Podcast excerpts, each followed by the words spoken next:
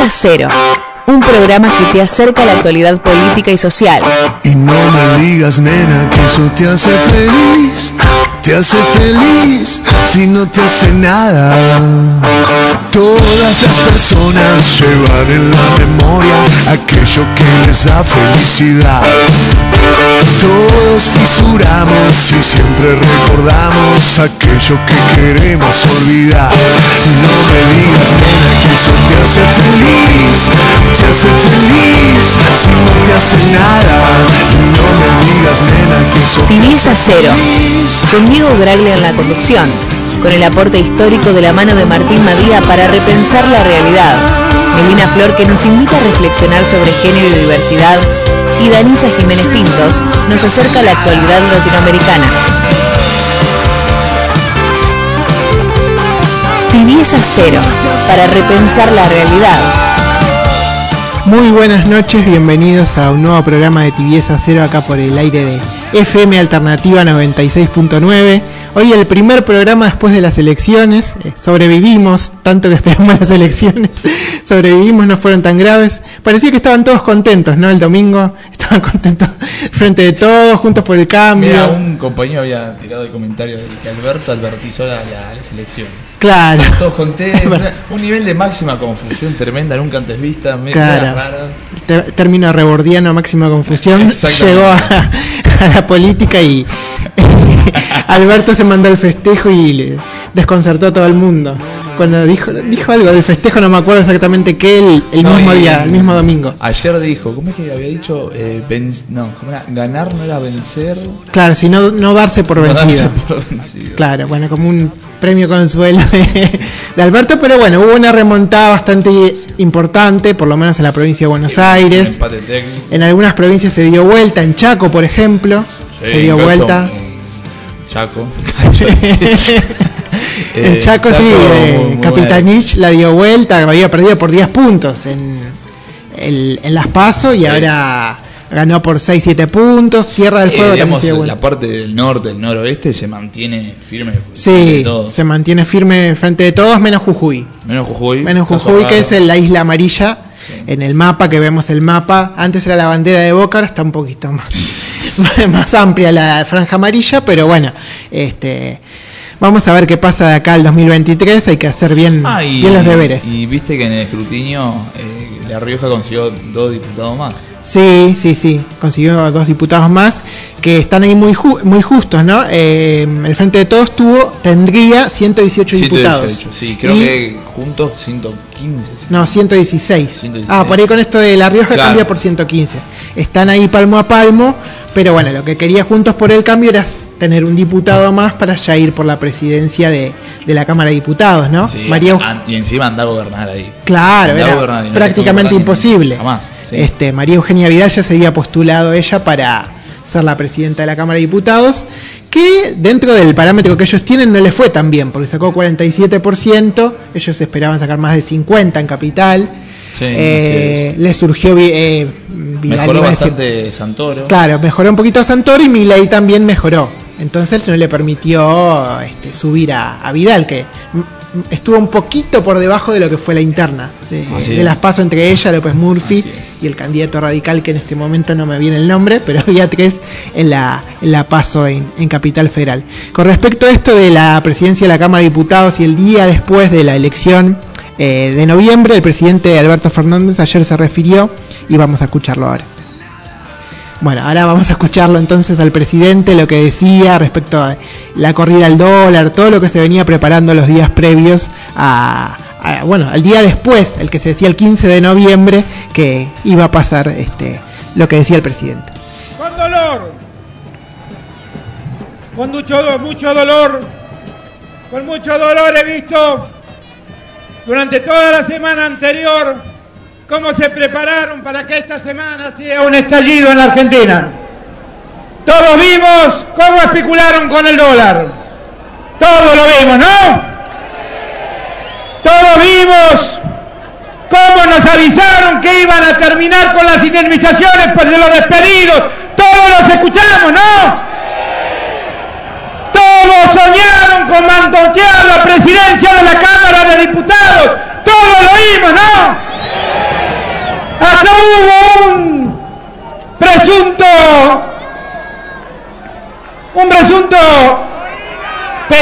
De uno de esos grandes diarios argentinos que se animó a decir que esta semana iba a haber una asamblea legislativa para instituir un nuevo presidente. El presidente que está acá es el que eligió el pueblo argentino en el 2019. Con dolor. Bueno, muy bien, ahí estaba el, audio del presidente hablando de lo que se venía viendo, ¿no? Se pensaba que el resultado iba a ser peor, incluso en las PASO, en algunos sectores, y se venía este, viendo esta, esta cuestión del dólar. El dólar blue había subido la semana previa a las elecciones, y bueno, esperaban ya esta semana directamente ver si se podían cargar el gobierno.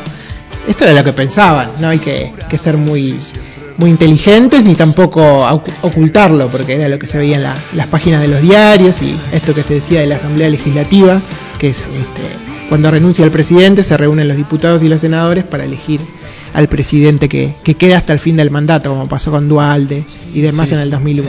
A ver, también en base a esto de las elecciones eh, se especuló mucho con un montón de cosas. Eh, pero bueno, fue también, a ver, a nivel nacional se mantuvo más o menos el, el resultado, se achicó un poco la brecha con 8 puntos de diferencia. Pero, pero bueno, me parece que los cambios que se habían impuesto a partir de la reforma del gabinete y demás, yo creo que iban más que nada referidos a cambiar el rumbo del gobierno más que a ganar las elecciones, Claro, en ese sentido. Eh, porque obviamente la- las elecciones no es- era muy difícil dar la vuelta a nivel nacional eh, y sumar tantos votos. claro. Pero bueno, también, qué sé yo, fue a votar más, más Fue personas. a votar más gente, eso es lo que permitió en la provincia de Buenos Aires, sí, Sí. podría haberse dado vuelta, porque tienen 100.000 votos de diferencia, si no me equivoco, Así es. Santilli y Tolosa Paz, así que sí. podría haberse dado vuelta tranquilamente. Eh, obviamente lo que más eh, eh, influenció eso es el tema de la gente que se acercó a votar en el Gran Buenos Aires, ¿no? Porque hubo muchos barrios eh, del conurbano que la gente en las pasos no fue a votar. Para no votar a otra opción y castigar al frente de todos, directamente no fue a votar. Bueno, esta vez sí decidió ir a votar. Lo que me parece que voy a empezar a relativizar el tema de la importancia de los pasos. Porque digo, ¿no? Si tiene también un bajo nivel de participación y, o sea, digamos, los grandes sacando alguna rara excepción, como pasó en provincia con la interna de Manes y Santilli, después tampoco es que hay muchas internas. O sea, me parece que estaría peor a volver a como era antes. Sí. El peronismo digamos, nunca, nunca dio paso, solo en el 2015 la gobernación entre Aníbal Claro, Fernández y Domínguez, pero después nunca más eh, usó el, el- Y no es que tampoco, mecanismo. Y no es que tampoco está bien, no hay paso, no hay interna, no, Claro. se definían dentro de los partidos políticos. Claro, se hacían las internas dentro de los partidos, sí. De Ah. hecho, en el 88, No Menem, había y- tampoco especulación Claro. ni nada por el estilo. Menem y Cafiero hicieron una interna muy, muy famosa que Sí, del 89. dentro del PJ, que todos pensaban que iba a ganar, que iba a ganar Cafiero, finalmente sí. ganó, ganó Menem. Así que, este, bueno, habría que ver, podría hacer las pasos sin que sea obligatorio ir a votar. Y, y bueno, que cada partido dirima, o cada coalición en realidad, pues son coaliciones, dirima sus.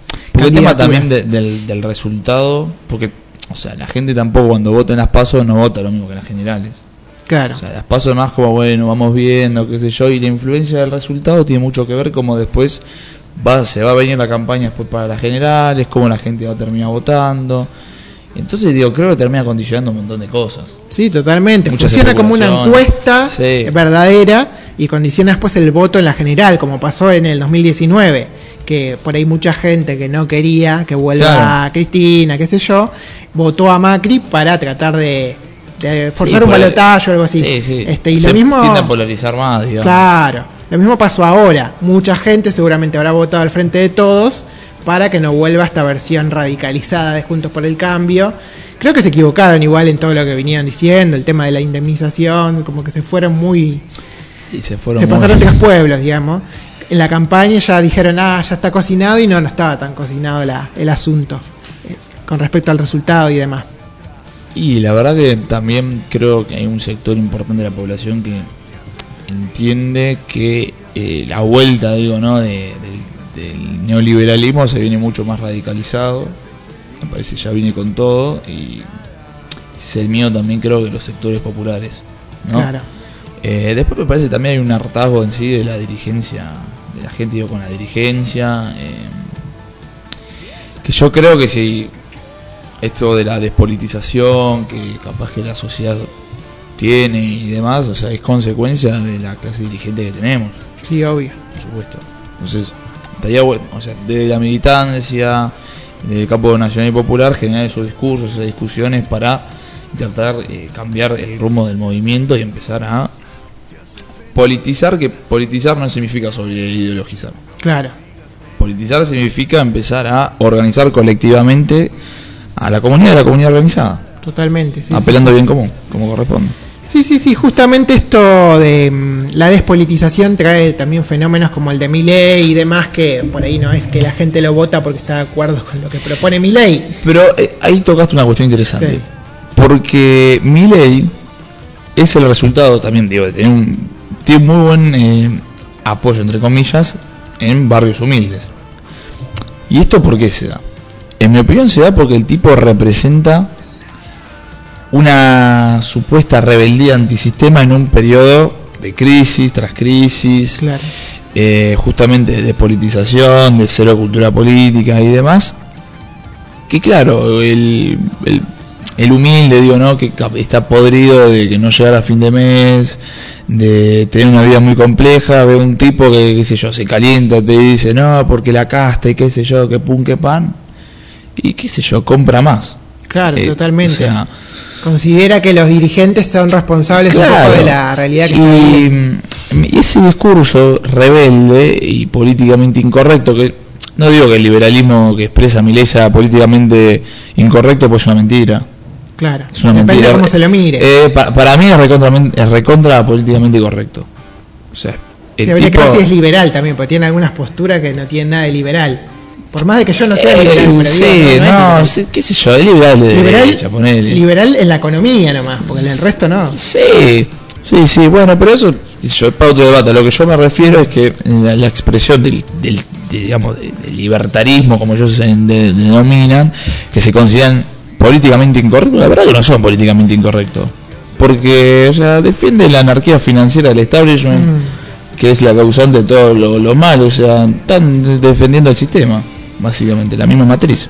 Nada más que radicalizarla a través de un discurso que supuestamente se ve eh, políticamente incorrecto, pero no nada que La ver. cuestión es hacerse los rebeldes. Claro, para ese- ese es el la tema. juventud, algún desprevenido. Claro, que- y es un, es- yo creo que es un muy buen, eh, un muy buen análisis que hacen y una muy buena estrategia para poder traccionar votos y hay sectores de la juventud digo que, Claro. que compran. Que me parece que ese discurso rebelde y políticamente incorrecto que era el peronismo hoy en día me parece que no se está teniendo. Y Claro. creo que hay que volver a eso, pero con los hechos, más allá de la cuestión discursiva. Es como que se considera que ahora el peronismo es el establishment político, entre comillas, Claro. y ellos son la nueva alternativa y demás. Claro, claro. Y hay, que romper con eso porque es el juego que nos hicieron entrar ellos. Totalmente, sí. Aparte, bueno, entran los jóvenes que por ahí no vivieron el kirchnerismo, ahora Claro. pasó mucho tiempo y, los adolescentes ya no, no vivieron el kirchnerismo primero. Pero aparte yo veo dentro también de la militancia que el término poner políticamente incorrecto lo ven como algo negativo. Mm, Eso yo creo que es un grave error, porque aparte Néstor nos decía que tenemos que ser políticamente incorrectos y transgresores. claro, Y nada obsecuentes. claro. Porque justamente lo que decía Néstor, que los políticamente correctos eran lo que habían entregado al país. Claro, sí, los que arreglaban, y sí, sí, sí, sí, Por sí, eso. totalmente. Así que bueno, veremos cómo se resuelve de aquí en más todo esto. Hay que volver a la mística revolucionaria, me parece. Hay que volver a la mística, sí. Bueno, Alberto estuvo un poquito más, eh, con un poco más de mística el, el día de ayer. Vamos. Vamos a ir ahora a un tema musical y enseguida volvemos con más tibieza cero.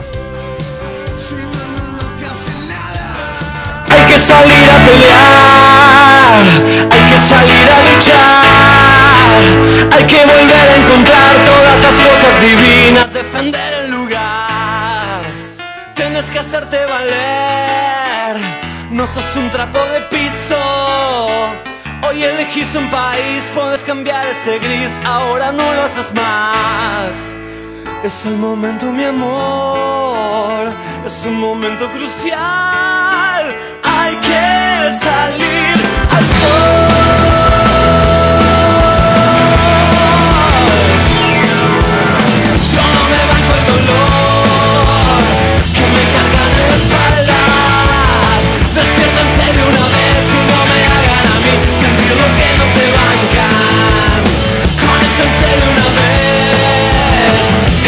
verdad posible.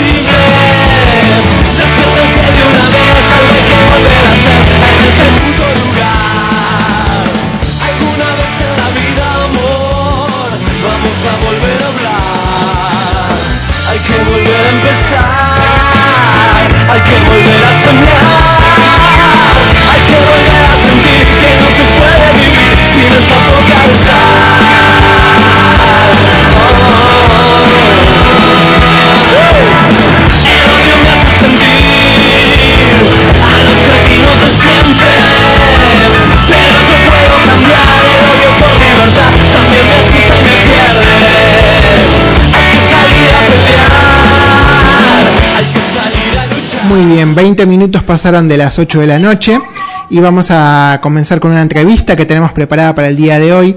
Vamos a hablar con el secretario general de Descamisados y diputado nacional por el Frente de Todos, Marcelo Coining. Eh, buenas noches, Marcelo, ¿cómo estás? Buenas noches, ¿cómo estás? Muy bien. Este, te quería preguntar qué te pareció el acto de ayer, ¿estuviste? ¿Qué sensación te dejó?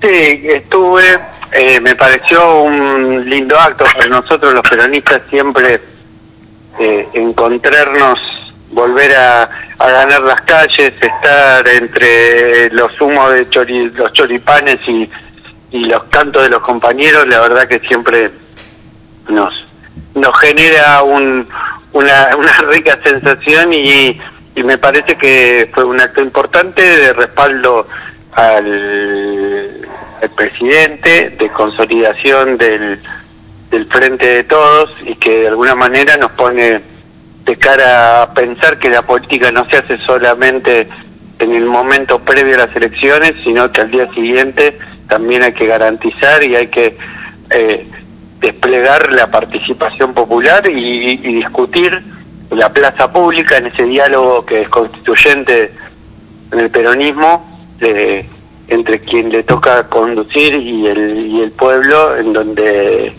en donde se marcan también los rumbos y los sentidos eh, de los procesos políticos. Pensás que faltó un poco eso, ¿no? La pandemia perjudicó un poco esa, esa conexión y perjudicó también al gobierno y al frente de todos, ¿no? Yo no tengo duda de eso, ¿no? Digo, más allá de que en todos los lugares, o en la mayoría de los lugares, el oficialismo terminó pagando la, eh, en todo el mundo, ¿no? La, la, la responsabilidad de, la, de una pandemia que, que, que, no generó y que dio las respuestas que pudo, improvisando también, porque nadie eh, llega el gobierno preparado para asumir un, una, un cisne negro, como se dice, una excepcionalidad como, como la pandemia.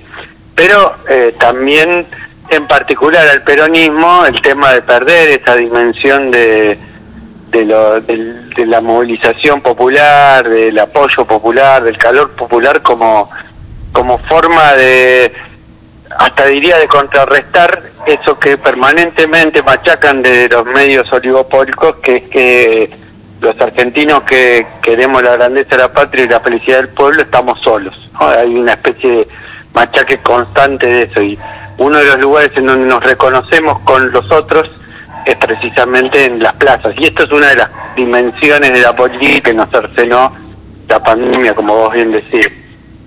Bien, ¿y qué esperas ahora para la segunda mitad del mandato de Alberto Fernández? Él planteó algunos objetivos y demás. ¿Qué esperas que, pase de acá al 2023? Eh, ya pasó lo, lo más eh, complicado que eran las elecciones y bueno, hubo una pequeña remontada. Este, ahora queda gobernar y qué, qué esperas para este nuevo periodo.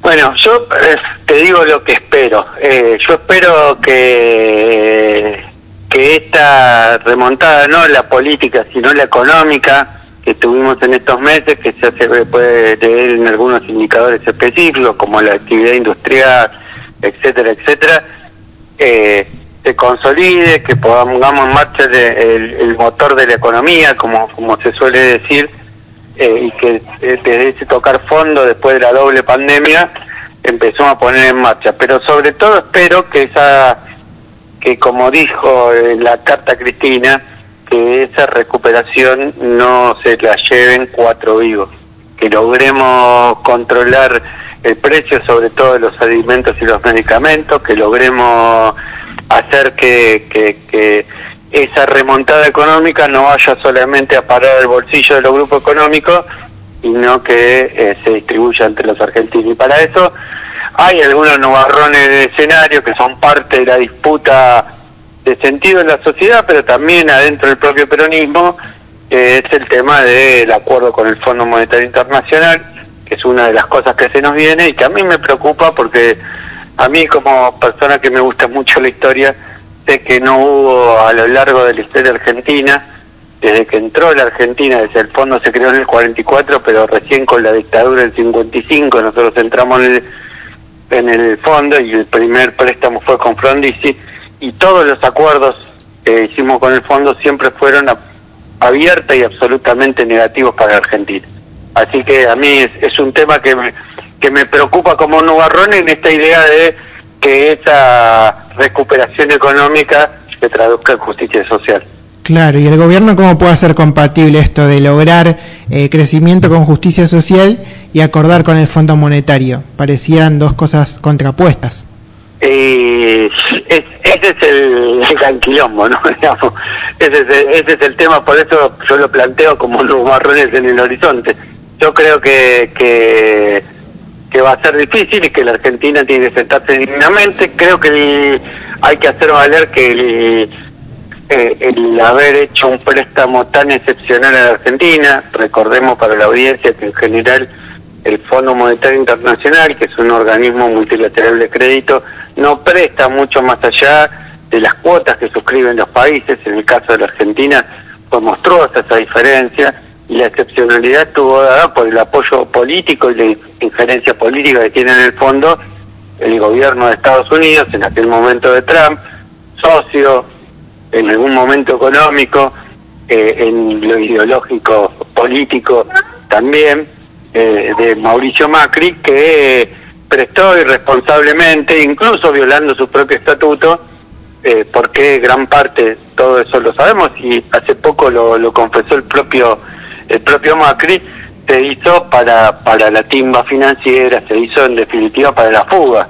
con lo cual el fondo ahora no nos puede poner su estatuto para, para, para imponernos condiciones del arreglo, sino que porque ellos mismos lo violaron prestando para la fuga. ¿Y el ministro de Economía, Martín Guzmán, vos pensás que opina más o menos parecido o, qué posición tenés sobre eso? Mira, eso habría que preguntarle a Martín Guzmán.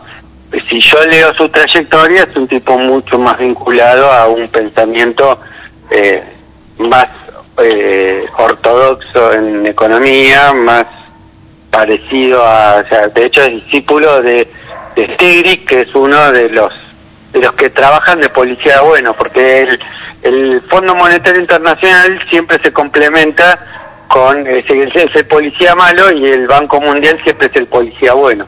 No, Stiglitz fue, recordemos que fue presidente del Banco Mundial. Eh, es como en las, en las, series, ¿no? Digamos, el policía malo viene y te pega y el policía bueno te dice, bueno, arregla. ¿Cómo funcionaba esa dupla? La dupla era, venía el FMI y te ponía condicionamientos y mientras tanto venía el Banco Mundial y decía, yo te presto plata, te doy plata, pero vos lo que tenés que hacer es... Eh, reformular el Estado, achicarlo, achicar el gasto, todos los programas que eran los mismos, que, eran los mismos objetivos el mismo programa económico que propugnaba el, el Fondo Monetario Internacional. Entonces, yo creo que, que, que el ministro Guzmán es parte de esa de ese, de ese juego. Yo creo que hasta ahora la mirada que era que a partir de la influencia de Stiglitz y compañía iba a ser una un fácil arreglo con el fondo está siendo desvirtuada y que el fondo siempre es idéntico a sí mismo. ¿Vos pensás que esta mirada de Guzmán y esta ortodoxia que en algunos casos llevó a la práctica eh, pudo ser la causa de la derrota electoral en las PASO y bueno, ahora en las generales en menor medida?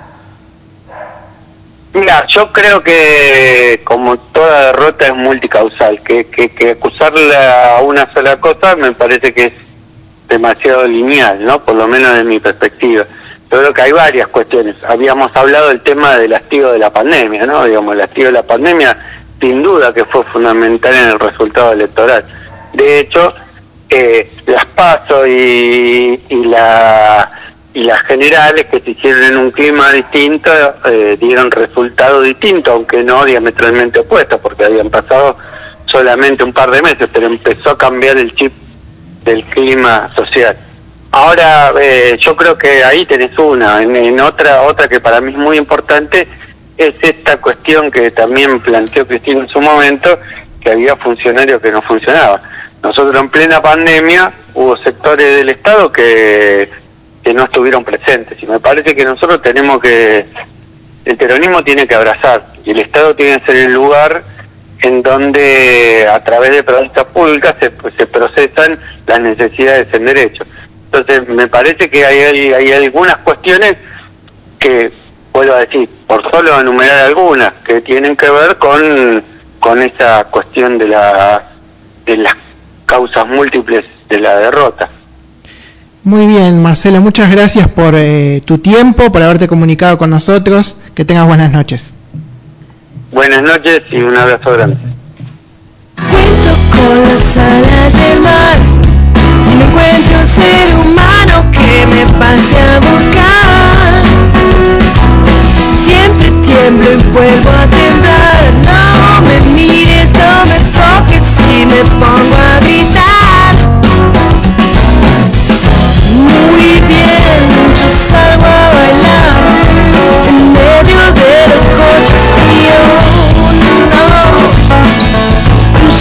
Sueño que soy yo, yo muero de odio, porque me dicen lo que tengo que hacer.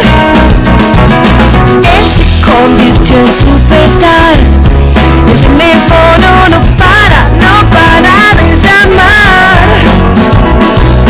Por la noche vino el doctor, el desollinador.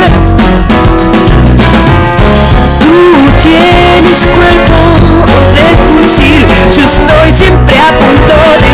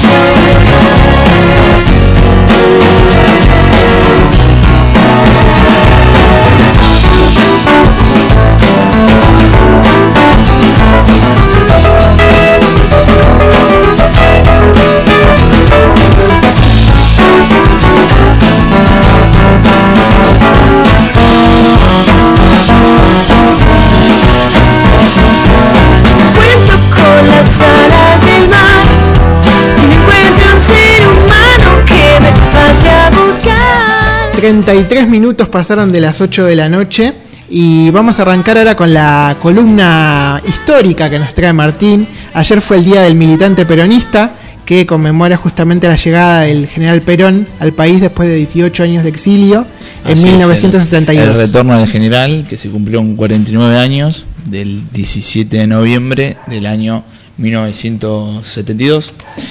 Que bueno, se propuso la idea del 17 de noviembre para hacer, digamos, como una, una jornada similar al 17 de octubre, justamente un mes después. O sea, no es casual. Claro. Eh, acordémonos, ¿no? Del golpe del 55, que se termina efectuando el 16 de septiembre del año 55, y que después ven- vendrían años muy complicados para el país, 18 años de proscripción, de represión, de extranjerización del aparato productivo, de persecución del movimiento obrero. O sea, recordemos también que, hasta por decir la palabra Perón, te llevan en cana. Eran tiempos muy jodidos donde estábamos también habitando por una democracia, eh, una semidemocracia, porque el movimiento más grande del país estaba totalmente proscripto, o sea, por ende la voluntad popular se veía claramente vulnerada Totalmente. a los intereses de, de la antipatria que gobernaban en aquellos años. Sí, de hecho, por ejemplo, Ilia ganó, pero le Sí. ganó el botón blanco. Claro, O sea que- 22%. creo que 25 me parece Sí, que sacó, pero y- el botón blanco también fue muy... Sí, que digo, la academia, el aparato cultural, los medios, viste, digamos, todo lo que sea la superestructura cultural te lo pintan a Ilia como... Claro, un señor un- honesto, sí, etcétera, etcétera, que sí, ya, cuando te- ya cuando el aparato cultural te pinta a alguien como un tipo honesto, yo digo que hay que empezar a dudar. Claro. Ilia y Alfonsín son los dos modelos de eso, ¿no? Sí, dos fracasados, pero Claro, romantizados por la academia. totalmente, sí, sí.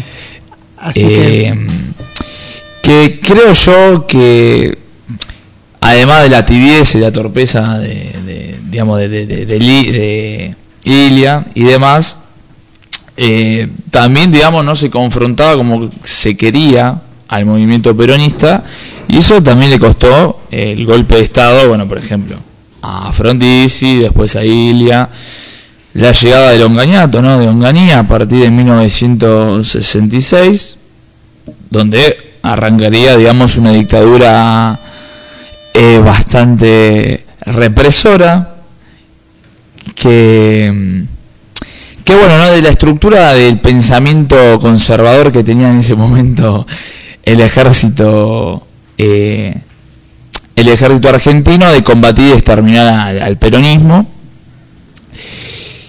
Que bueno, a medida de la crisis social y política que estaba viviendo la sociedad y un contexto internacional muy, muy movido, eh, con una efervescencia importante dentro de la, la estructura de la base trabajadora en Argentina, también justamente me parece que hay que hacer hincapié en el contexto eh, internacional, donde dentro de, de nuestra región se vivían periodos de, de mucha efervescencia con el tema de la revolución cubana, la figura del Che Guevara, eh, un poco más lejos en Europa el tema del mayo francés y demás eran temas que estaban repercutiendo y claramente reflejaban un hartazgo social hacia los movimientos eh, totalitarios, en este caso lo que sería lo que encarnaba, digamos, la figura de Onganía que supuestamente representaba el nacionalismo católico, que el nacionalismo no tiene nada, sino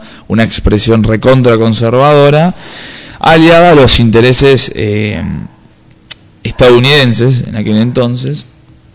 Y bueno, que en el marco de toda esta crisis, de todo de todo este quilombo social que se estaba viviendo en Argentina y el hartazgo de no poder ser libres eh, ni siquiera para poder eh, elegir a, su propio a un propio candidato bueno terminó generando lo que sería el cordobazo el rosariazo eh, y demás medidas de fuerza también encarnizadas por el movimiento obrero que fue el movimiento que se cargó sobre la espalda la, la lucha popular y fue el que más luchó por la vuelta de General Perón, esto también hay que decirlo.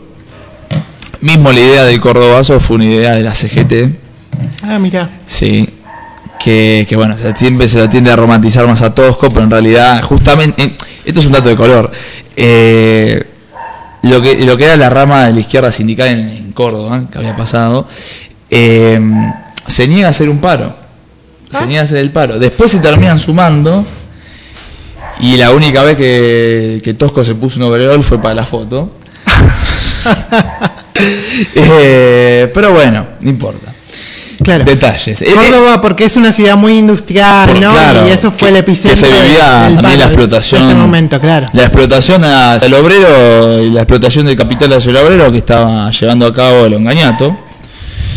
Eh, y bueno, o sea, Ongaña venía también a, queda- a querer quedarse por 40 sí, por 20 años. 20 Quería ser años, como sí. un tipo franco. Estaba, estaba, estaba flasheando la mal el muchacho. Y evidentemente el pueblo no lo permitió, el pueblo organizado con el movimiento obrero a la cabeza, lo terminó, bueno, sa- sacándoselo de encima. Claro. Y Rucci, también es importante decirlo, que él le, le hizo unos cuantos paros cuando a nadie se le enfrentaba.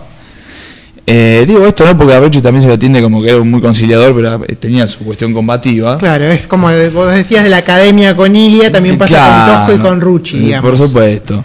El bueno y el malo. Claro, sí, sí, esa cuestión de, de bueno y malo, y siempre a los nuestros los terminan pintando como malos, como Claro. salvajes, como... bueno. Y ah, bueno, después viene, después de la caída de Don Gaña viene Leviston, que también otro... Sí, era agregado militar en Washington. Sí, o sea, cayó sí, sí, o sea, el, nivel de colonialismo que teníamos en esos años, bueno, no sé si era, era peor que ahora, en ese sentido de colonialismo y de dependencia, Claro. no sé. Parecía más directo por el hecho de que Parecía más directo, sí. bueno. Eh, y después vendría el muchacho Lanuse. Lanuse, la morsa, como lo llamaban. y acá, bueno, claramente había un debilitamiento de los militares. El Luchi Vuelve estaba muy presente. Los compañeros de la resistencia estaban eh, justo ju- justamente también con la juventud, con los sectores gremiales y todo, estaban haciendo mucha fuerza por la vuelta del general Perón. Y se termina generando el regreso de, de general al retorno, y esto es importante aclararlo, porque se habla del Día del Militante, pero no tanto del retorno de Perón, y es importante aclarar que era el retorno, y que a comparación de lo que había dicho el gorila de Lanuse, que no le daba, No le daba eh, el no- cuero. no le daba el cuero, que era como una forma de decir que no vine más, Perón terminó volviendo más- con, con todo, como, con la- como el general Perón era, y terminó, bueno, vino y recibido por la militancia. Sí, en ese momento, en el primer momento, no dejaban pasar a la No, gente quilombo. riachuelo, Sí, etcétera, sí, sí, etcétera. hubo quilombo. Eh, fue complicado, estuvo encerrado en el hotel del aeropuerto, Así no me es. acuerdo bien cómo fue esa Así es. situación. Este, que parecía que estaba como preso, después decían que no. Este, Bueno, y la, la foto, digo, ¿no? Que se termina eternizando en aquel entonces, que me parece que resume claramente lo que fue el retorno del general, fue tener al, al secretario general de la CGT al lado del general con el paraguas, o sea, representando al movimiento obrero. Eh, y Perón saludando, ¿no? O sea, me parece que es una foto maravillosa, teniendo esa relación de reciprocidad que siempre tuvo Perón con el pueblo. Y también, ¿por qué se lo conmemora el Día del, del- del Militante? Porque es el triunfo de la militancia, de, traer, de, la lucha del pueblo, de traerlo al general Sí. Perón, que, encarni- que era, materializaba la, la felicidad del pueblo. 18 años de dictadura de gobiernos eh, títeres y bueno, Claro. finalmente el pueblo consiguió que Perón volviera.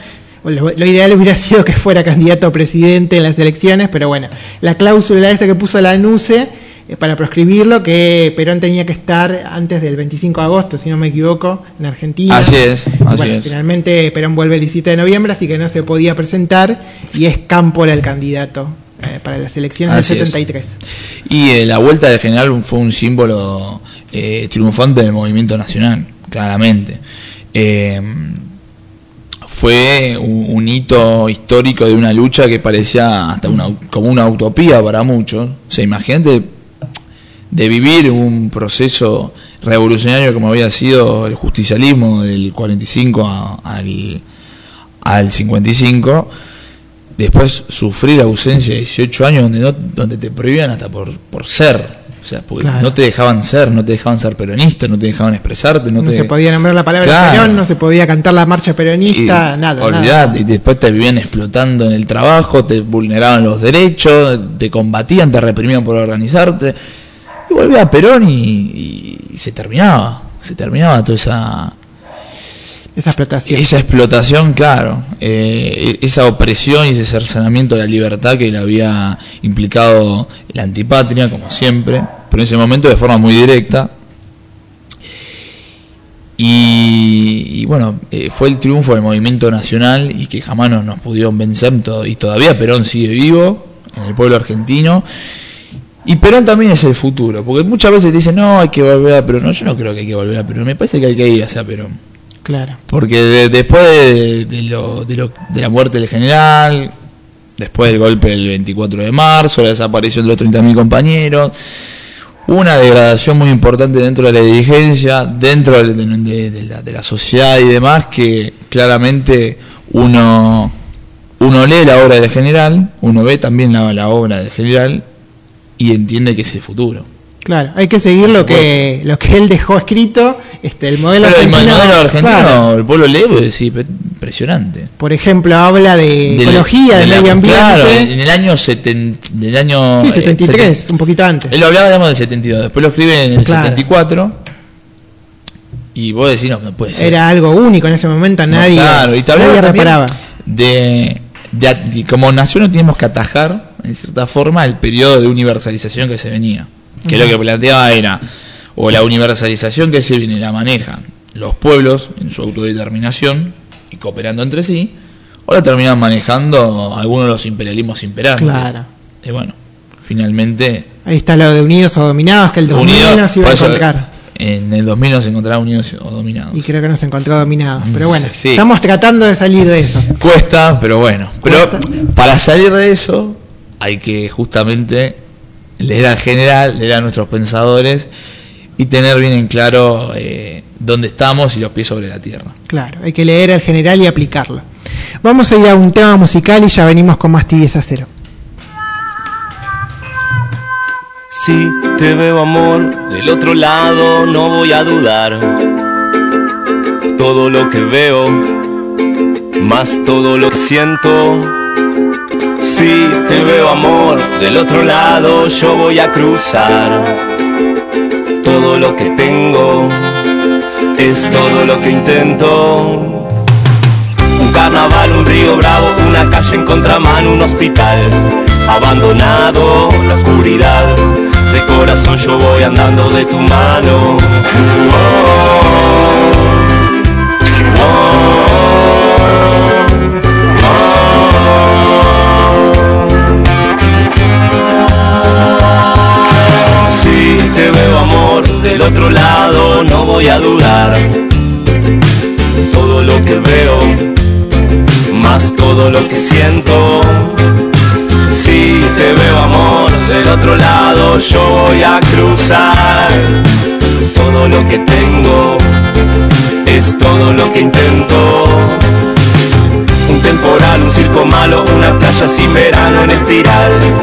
Abandonado la claridad, de corazón yo voy andando de tu mano.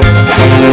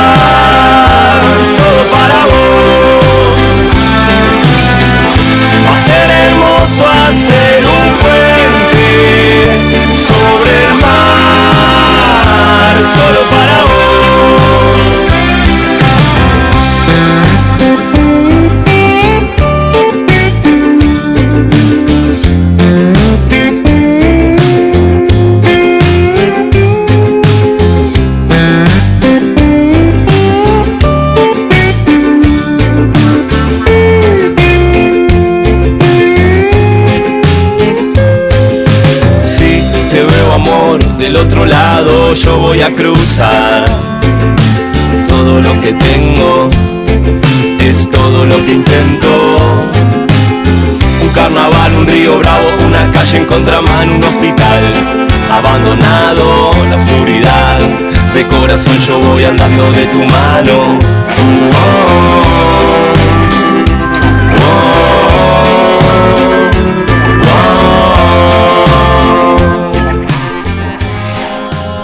48 minutos pasaron de las 8 de la noche y estamos arrancando un nuevo bloque, el último ya de Tibieza Cero. Ahora vamos a estar con la sección que hacemos cada semana de género y diversidad y vamos a hablar de Gisela Dupertuis, que fue una víctima de violencia de género. Está acá con nosotros Anabela, que es su, su sobrina. Nos va a hablar un poco de ella, cómo era y demás. ¿Cómo estás, Anabela? Hola, ¿cómo están? Buenas tardes. Buenas tardes. Eh, bueno, queríamos saber primero cómo fue el hecho, el femicidio de tu tía. Eh, bueno, en principio pasó un, 10 un 26 de diciembre, Eh, ya se van a cumplir tres años, y bueno, nada, al principio nos enteramos por una llamada del mismo femicida de Jonathan Giuliani, quien le dijo a mi mamá que había sido eh, un suicidio, ¿no? La llamó eh, en plan de hacernos pensar y creer que fue ella misma quien, quien se había pegado un tiro en la cabeza. Eh, entonces, nada, a raíz de que toda la policía también lo encubrió al hecho y demás, fue que, mm, nada, eh, investigamos, mi, mi familia más que nada, mi, mi papá y todos. Por el eh, hecho de no creer que ella se había suici- Claro, suicidado. incluso en, en la escena, digamos, del crimen en la habitación donde ocurrió, no, no se correlacionaban los Claro. de él con toda la escena y demás, por lo que fue mi familia la que aportó todos los datos para que se terminara dando el cambio de carátula, ¿no? Porque en principio era un, un suicidio. Claro. ¿Y cómo fue ese tema en la justicia? ¿Costó, no? Cambiar la carátula y demás. Costó porque incluso eh, todos esos meses, desde diciembre hasta febrero, él estuvo libre. Claro. O sea, como sin nada y en, en ese transcurso del cambio de carátula y de aportar pruebas y demás, eh, fue, fue complicado porque, ya te digo, estaba toda la policía implicada y hubo hasta personas en esa comisaría que no tenían que estar, hubo otros rangos, él es policía, era policía de la local, eh, interviniendo... Eso era en Ezeiza, ¿no? Sí, en Ezeiza. Eh, intervi- eh, intervino toda la, la policía eh, federal, incluso, que no tenía nada que Claro. ver. Y bueno, eh, todo eso fue un proceso que hasta el día de hoy incluso seguimos eh, peleando, ¿no? Para que cada, cada persona que tuvo, eh, que aportó algo para encubrirlo, eh, tenga lo que se merece. Claro. Ahora, ¿cómo está el tema judicial en este momento? En este momento ya tenemos la elevación a juicio, eh, tenemos sorteado un tribunal, pero todavía no tenemos fecha fecha de juicio. Imagínate que pandemia de por medio Claro. se atrasó todo y bueno, nada, todavía no nos no nos dieron la fecha. Sí sortearon tribunal, eh, pero bueno, incluso a- ahora hace poquito nos dijeron que nada, podía llegar a quedar libre eh, por una cuestión de que él está en prisión preventiva, pero al no tener una condena firme, una sentencia, puede quedar libre. Eso es algo que, bueno, nada, volvimos otra vez con mi familia a tratar de hablar con, con los medios, con, con todos, eh, para nada, para hacerlo visible y que de ninguna manera este tipo vuelva a salir. Claro. ¿Cuál, cuál es el tribunal que tiene la causa Es el Tribunal 9 de Lomas de Zamora. de Lomas de Zamora? ¿Son tres jueces? Son eh, tres jueces. ¿Varones? Eh, no, la presidenta es Ah. una mujer. Sí. Ah, Eh, estamos viendo si podemos tener una audiencia también con ella para dejar un poco más tranquila incluso a mi abuela, no a la Claro. mamá de Gise, que imagínate que es un shock muy fuerte que te digan que la persona que mató a tu hija va a quedar libre, ¿no? Claro. Incluso por por la misma burocracia y tardanza del- de, la justicia, ¿no? Cuando nosotros ya hicimos todo lo que aportamos todas las pruebas e incluso hicimos todo lo que pudimos para que él esté preso. Totalmente. Y bueno, ahora estando en esta, bueno, lamentablemente después de sufrir este hecho, eh, ¿qué, le puedes decir a una persona que está sufriendo en este momento violencia de género? Bueno, lo que siem- eh, yo, por ejemplo, eh, hacemos acompañamientos, ¿no? Eh, personalmente hago acompañamientos a, mujeres que son víctimas de, violencia de género y, y bueno, nada, todo el tiempo es decirles que no están solas, eh, que siempre van a tener una mano, incluso hoy, hoy en día somos muchas y, y hay muchas redes de contención, eh, pero sobre todo de empoderamiento, ¿no? Para que se animen, porque eh, ya les digo, el femicidio es eh, la punta del iceberg, pero abajo hay violencia económica, violencia psicológica, todo empieza desde lo más pequeño, como, no sé, revisarte el teléfono, por Claro.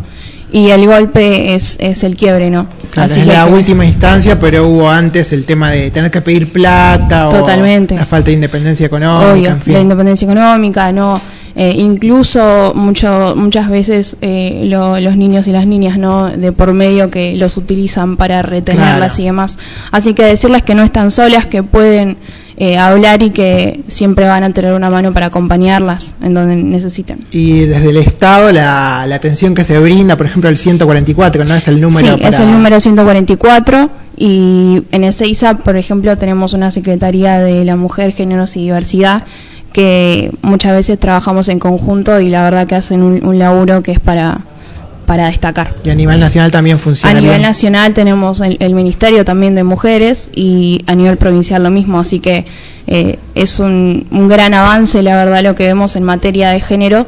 Eh, obviamente nunca vamos a estar conformes porque los femicidios siguen ocurriendo, pero se ve un Estado presente y comprometido en estas causas de, de violencia de género. Tratar de disminuir un poco el tema del femicidio, porque seguramente durante la pandemia hubo un aumento, ¿no? La cantidad de femicidios. Sí, sabemos que hubo aumento. Incluso en un momento de la pandemia era uno tras otro todo el tiempo en la televisión y bueno, después eh, obviamente que dejaron de ser de ser noticia, pero pero siempre ocurren, ¿no? Eh, aunque no estén eh, en los noticieros y en los diarios, hay un femicidio todos los días, cada 32 horas, y bueno, eso es algo por lo que tenemos que seguir trabajando y luchando. Totalmente. Así que bueno, este, así concluimos hoy la, la columna de género y diversidad. Hoy la tuvimos a Anabel Argüello, que es la, la sobrina de Gisela Dupertuis, que fue víctima de un femicidio el 26 de diciembre de 2018 en su casa en Ezeiza. Así que esperemos que... 2019. 2019. ah. Eh, que esperemos que no quede impune. Su femicida es el nombre es Jonathan Giuliani. Jonathan Giuliani, que bueno puede quedar libre por un tema judicial. Esperemos que, que la justicia actúe y finalmente lo condene eh, por, por el, el hecho que cometió eh, ese año 2019. Bueno, nosotros nos despedimos ahora de Tibieza Cero. Eh, nos reencontramos el próximo jueves a las 8 de la noche acá en FM Alternativa 96.9. Muchas gracias.